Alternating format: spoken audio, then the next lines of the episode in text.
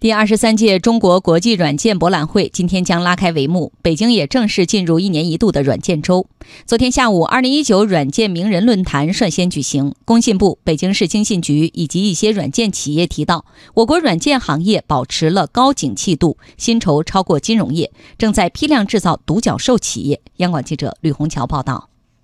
今年一到五月，我国软件业实现业务收入二点六三万亿元。同比增长百分之十四点七，实现利润总额三千二百二十八亿元，同比增长百分之十点五，收入和利润增速都达到两位数，在各行业中位居前列。软件行业景气度有多高？工信部信软司副司长李冠宇透露的一个数据更加直观。从二零一二到二零一八年度的平均工资发展趋势来看，软件人才的工资水平也超过了金融行业。这里面也体现了各行各业对软件人才的需求，不只是软件行业，包括互联网行业、金融行业，甚至制造业，各行各业对软件人才的需求都在快速的增加。以北京为例，软件业年平均薪酬已经突破二十万元。李冠宇说：“软件行业除了景气度高，产业结构也在持续优化。信息技术服务业收入同比增长百分之十七点六，快于行业平均水平三点四个百分点。龙头骨干企业利润总额增长百分之十九点六，销售利润率百分之九点二。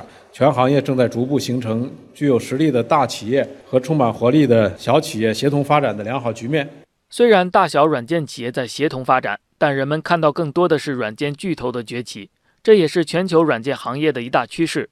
二零零一年，占据全球市值最高榜单前十位的 IT 企业有两家，而二零一六年增加到五家，二零一九年增加到七家。软件和 IT 巨头的扩张速度显而易见。二零一八年中国独角兽企业研究报告显示，全国二百零二家独角兽企业中，北京有八十二家，其中有六十二家是软件企业，占比高达百分之七十六。说明软件行业还在批量制造巨头。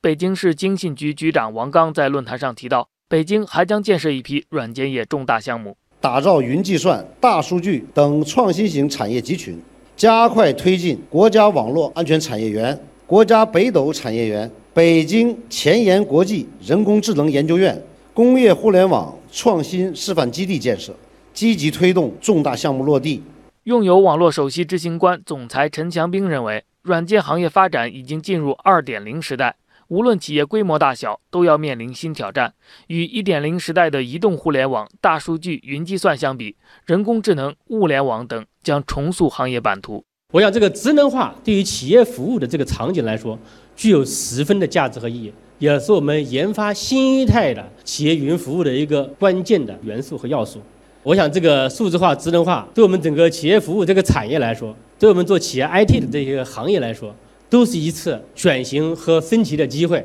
也是一次产业版图的重新形成的机会。